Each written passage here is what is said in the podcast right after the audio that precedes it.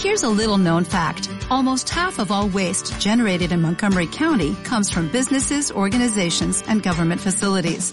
Reducing the amount of waste in your workplace will have a positive impact on our environment. It can also save you money on your disposal costs. Reducing waste and recycling at your business is easy to do and is the law in Montgomery County. Make it your business to recycle right. Learn more at montgomerycountymd.gov slash recycle right or call 311. Programa habitual de los miércoles sobre medicina deportiva con HPS, Hospital Perpetuo Socorro. Espacio patrocinado por HPS Hospital Perpetuo Socorro. Especialistas en medicina del deporte. Somos HPS. Y como en todas las grandes carreras, también en la Transgran Canaria está HPS Hospital Perpetuo Socorro.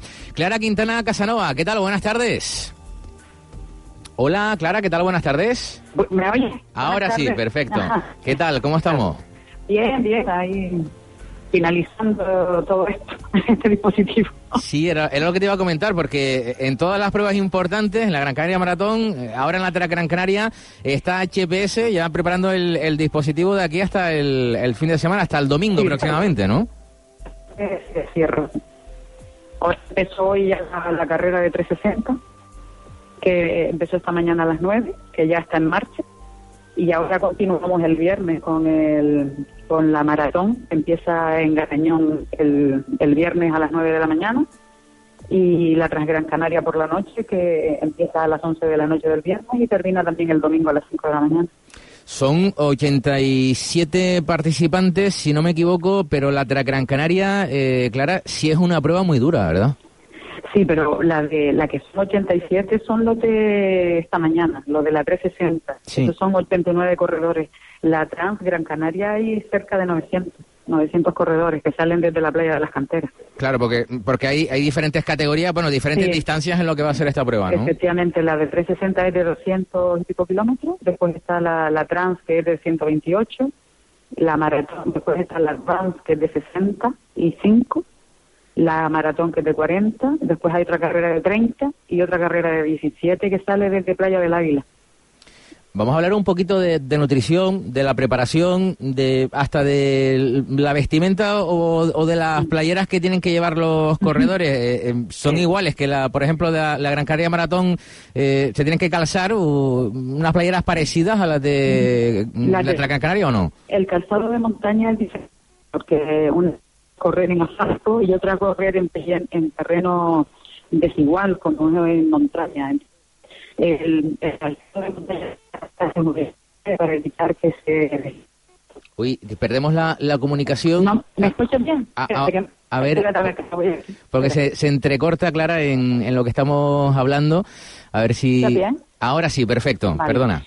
Que el calzado de montaña eh, es diferente al de asfalto, o sea, necesita eh, un calzado que se ajuste bien al pie para evitar que, se tuerza el tobillo, que haya inestabilidad en el tobillo, eh, con que tenga mm, una protección el calzado para los contragolpes que sufren a la- con las piedras, eh, con una suela que tenga un poco más de, de, de tacos, de taqueado, ¿sabe? Que tengan más así de, para que se fije mejor al suelo eh, y que agarre bien la pisada cuando corren. Es un, es un, es un diferente calzado al de, al de la carrera en asfalto.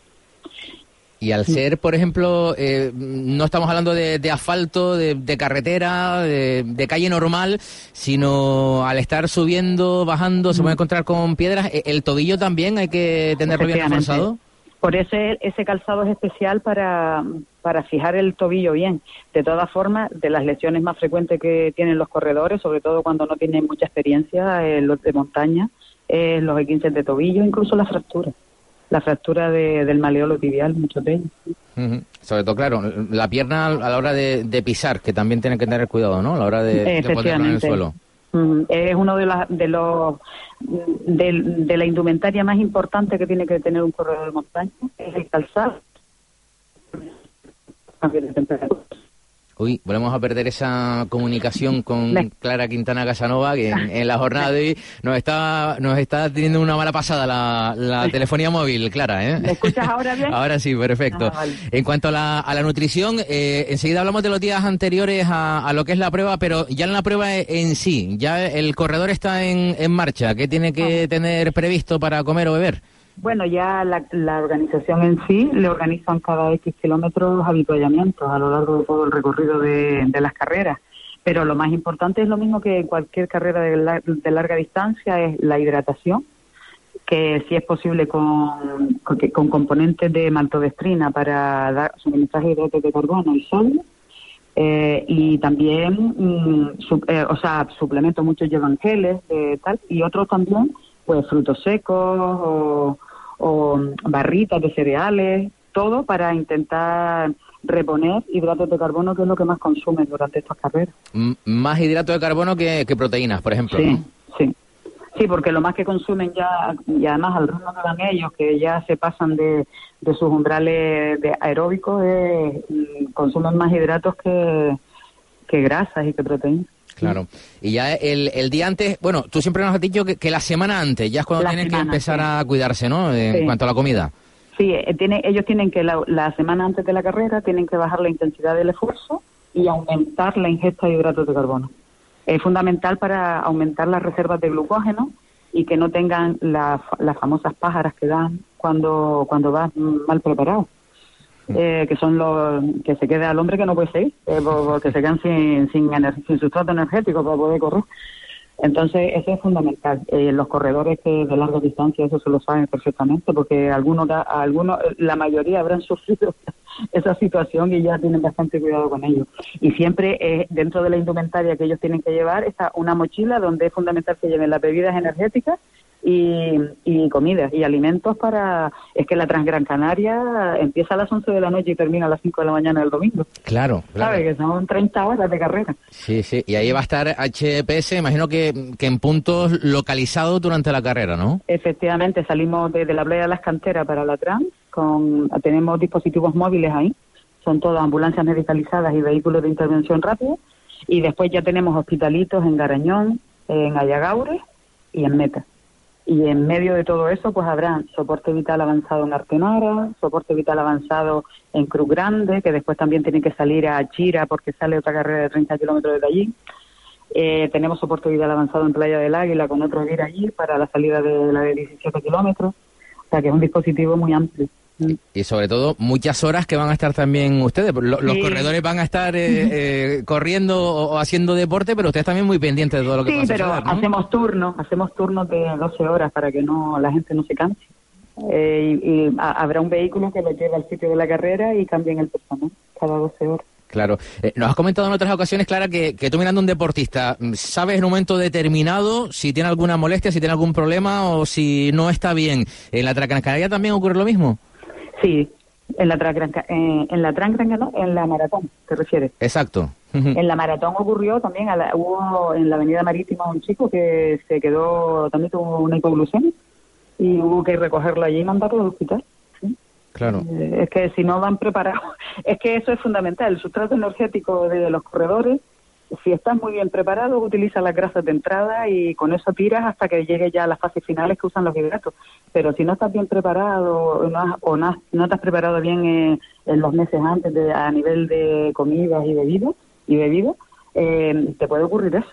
¿Sabes? Que tenga, o que desayunes mal. Imagínate que desayuna a lo mejor un poquito antes de ir a correr, te puede dar una, hacer una mala, una mala jugada. Claro. Porque normalmente se recomienda comer tres horas antes de la carrera para que y después vayas aportando poco hasta que empieces la carrera, pero no desayunar a lo mejor eh, un desayuno normal es antes de empezar, porque te puede, a lo mejor lo que le ocurrió al chico este fue algo de eso. Claro. La Gran Canaria, la, la 360, normalmente son ya deportistas preparados. Hay quizás, a lo mejor hay menos incidencias, pero en el resto sí hay que tener mucho más cuidado porque hay quizás menos preparación, ¿no? no, la de mm, todas las carreras. A mí la que más la que más puede haber incidencia es en la de 17 y a veces en la de 30, porque esos son ah, están menos preparados, pero a partir de 40 kilómetros eh, la gente ya va preparada. De hecho, a todos ellos se le exigen eh, reconocimientos médicos y tal para poderla hacer, si no, no la pueden hacer. O sea, que son gente que, que ya va bastante preparada. Claro, que, que, se mantienen en forma en todos los sentidos, en la nutrición como tú nos comentabas antes, en el tipo de calzado y sobre todo ver cómo está su cuerpo, pasar el ITV, ¿no? Exactamente, exactamente. Sí, ya para, para finalizar eh, y posteriormente a la carrera, aunque tendremos tiempo de, analizarlo la semana que viene, lo que ha sido esta carrera, pero después de la carrera, un deportista, ¿qué, qué tiene que hacer en cuanto al descanso y a la alimentación? Eh, lo fundamental es lo que hemos dicho siempre, la recuperación rápida, porque muchos de ellos igual se van a seguir corriendo a otro lado y tal, entonces tienen que prepararse para la siguiente carrera que será durante X tiempo, no sé cuánto tiempo está entre una carrera y otra, pero lo que es fundamental para poder recuperar es que ingieran alimentos nada más terminar la carrera, que se rehidraten bien otra vez y que sigan comiendo y suministrando hidratos de carbono por lo menos 24 o 48 horas antes, que lo, 48 horas después, que es lo que se tarda más o menos en una recuperación más o menos normal.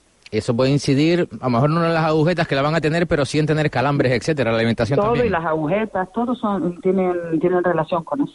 Las agujetas, los, los calambres normalmente son por déficit también, porque es, que hay un desequilibrio metabólico interno eh, y, e hidroelectrolítico de iones y de, y de agua que hacen que después todo eso sean consecuencias de lo mismo. Pues Clara Quintana Casanova, como siempre es un placer, un auténtico libro abierto, tenerte aquí en los micrófonos de la cadena COPE y que te sea leve la Gran Canaria. vale, muchísimas gracias. Gracias, un abrazo. Hasta, luego. luego. gracias. Las dos y media de la tarde, HPS, Hospital Perpetuo Socorro. ¿No te encantaría tener 100 dólares extra en tu bolsillo? Haz que un experto bilingüe de TurboTax declare tus impuestos para el 31 de marzo y obtén 100 dólares de vuelta al instante. Porque no importa cuáles hayan sido tus logros del año pasado, TurboTax hace que cuenten. Obtén 100 dólares de vuelta y tus impuestos con 100% de precisión. Solo con Intuit TurboTax.